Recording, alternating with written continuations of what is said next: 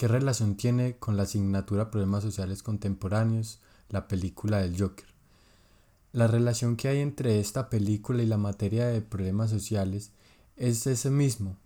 Aunque la película trate sobre un individuo, ya sabemos que un individuo pertenece a una sociedad y por más minúsculo que sea el problema del individuo, también es un problema de la sociedad,